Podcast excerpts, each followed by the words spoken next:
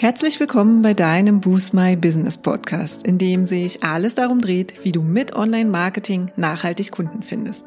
Ich bin Katja Staud und freue mich sehr, dass du gerade eingeschaltet hast. Und weiter geht es heute mit einer kurzen Episode zum Thema Technik, Ton und Licht für deine Videos. Schön, dass du auch heute wieder reinhörst und nachdem wir dir letzte Woche einige Tipps gegeben haben, was du beim Start deiner Videos beachten solltest, gebe ich dir heute eine Übersicht über die Technik, die du für deine Videos brauchst. Und an erster Stelle möchte ich dir hier mitgeben, starte erstmal klein. Also mach dich mal vertraut mit Technik, Ton und Licht und nach und nach kannst du dir eine Ausrüstung zusammenstellen, damit deine Videos einfach noch besser werden und leichter von der Hand gehen. Aber anfangs musst du eh erstmal recht viel beachten, neben dem vielleicht ungewohnten Aspekt vor der Kamera zu stehen. Und deshalb der Tipp, fang klein an und bau Stück für Stück darauf auf. Starten wir jetzt also mal mit der Technik. Mit welchem Gerät nimmst du eigentlich deine Videos auf? Du hast sicher schon oft gehört, dass du ganz easy dein Smartphone für deine Videoaufnahmen nutzen kannst. Vorausgesetzt, die integrierte Kamera hat eine gute Qualität. Und auch wir haben unsere ersten Aufnahmen mit einem Smartphone gemacht. Bei einigen Modellen solltest du allerdings berücksichtigen, dass die Bildauflösung der Front- und Rückkamera unterschiedlich sein kann und meist hat die Frontkamera eine geringere Auflösung. Nimm also hier lieber mit der hinteren Kamera auf. Und natürlich, wenn du auch schon eine gute andere Kamera hast und damit umgehen kannst, dann spricht natürlich nichts dagegen, diese eben auch zu benutzen. Und hier noch einige Tipps, die ich dir heute für deine Videoaufnahmen mitgeben möchte. Vorbereitung spart wertvolle Zeit und oft auch deinen Nerven. Also, erster Tipp, denk bei deinen Aufnahmegeräten unbedingt an genügend Speicherplatz. Denn nichts ist schlimmer, als bei der Aufnahme zu merken, dass dein Speicherplatz nicht ausreicht. Im schlimmsten Fall musst du nochmal von vorn anfangen. Oder du hast am Ende vielleicht zwei beziehungsweise mehrere Dateien, die du einfach in deinem Videoschnitttool dann zusammenführen musst. Das ist an sich kein Drama, aber spar dir auf jeden Fall den Aufwand und den Stress und bereite dich einfach hier gut vor. Zweiter Tipp, wenn du dein Video mit deinem Smartphone aufnimmst, denk daran, den Flugmodus einzuschalten und einen vollen Akku zu haben. Einige Video-Apps stoppen bei jeglicher Unterbrechung, auch schon, wenn der Hinweis aufkommt, dass dein Akku nur noch 20 Prozent hat. Und wenn du während des Drehs einen Anruf bekommst, dann wirst du nicht nur abgelenkt, sondern das Video wird auch hier gestoppt und du musst wieder von vorne anfangen. Dritter Tipp ist, ein Stativ zu nutzen. Und zwar, damit dein Bild stabil bleibt, lohnt es sich hier, das Stativ zu nutzen.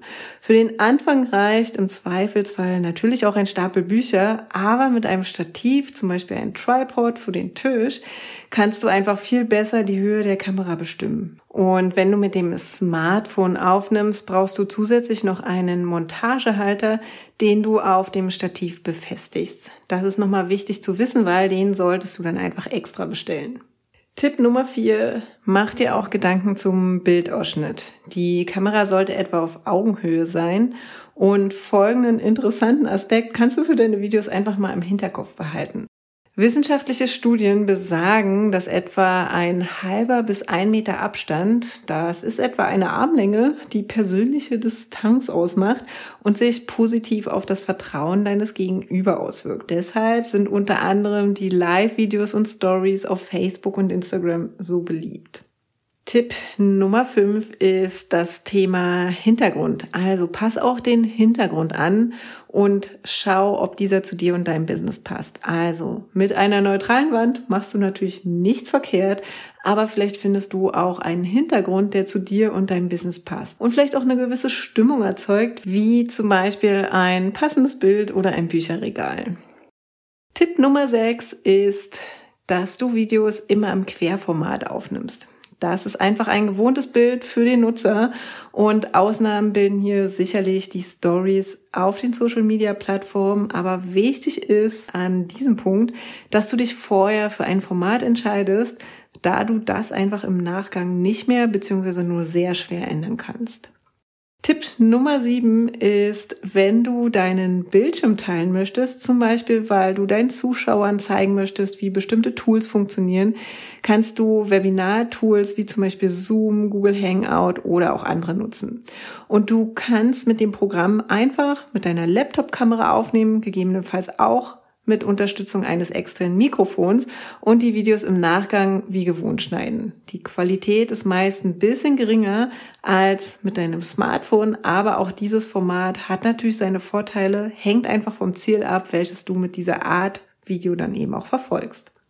Kommen wir erstmal zum Ton deiner Videos. Also die Tonqualität macht beim Video ebenso viel aus wie die Qualität des Bildes. Und moderne Smartphones haben bereits eine angemessene Tonqualität.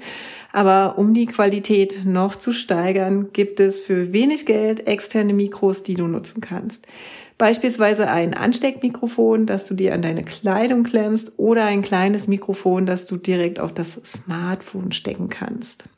Wenn es etwas professioneller sein darf, kannst du zum Beispiel auch ein externes USB-Mikrofon verwenden. Das nutzen wir zum Beispiel unterstützend, wenn wir unsere Aufnahmen mit dem Laptop und Zoom machen.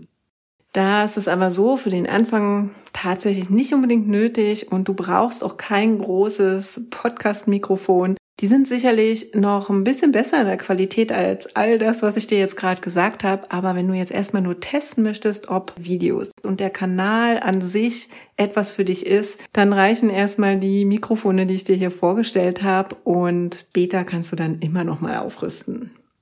Wenn du dein Video später dann schneidest, hast du übrigens ebenfalls die Möglichkeit, den Ton in der Qualität und in der Lautstärke natürlich nochmal zu optimieren. Unserer Erfahrung nach kann man da immer noch mal ein bisschen was rausholen, aber umso besser die Qualität deiner Originalaufnahme ist, desto besser ist es eben auch in der Nachbearbeitung. Und im letzten Schritt schauen wir auf das Licht für deine Videos.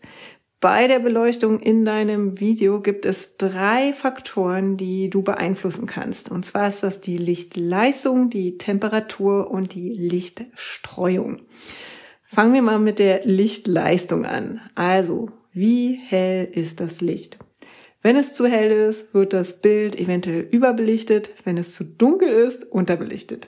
Für die aktuellen Kameras an den Handys ist Überbeleuchtung oder Überbelichtung an sich kein Thema. Bei Unterbelichtung verstärkt die Kamera am Handy die Lichtsignale dann automatisch. Allerdings zu dem Preis, dass im Bild dann eben ein Bildrauschen entsteht. Also nimm nicht auf, wenn es zu dunkel ist, beziehungsweise achte dann auch auf eine passende Ausleuchtung durch externes Licht.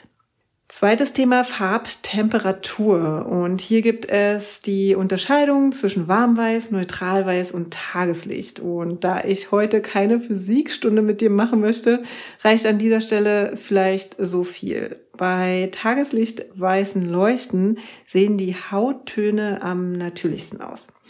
Wir nutzen für unsere Drehs deshalb genau diese Leuchten. Desto warmweißer das Licht, desto röter erscheint die Haut auch im Video. Aber auch hierüber musst du dir natürlich am Anfang nicht allzu viele Gedanken machen. Im Zweifelsfall wird deine Kamera sich automatisch auf das vorherrschende Licht einstellen können.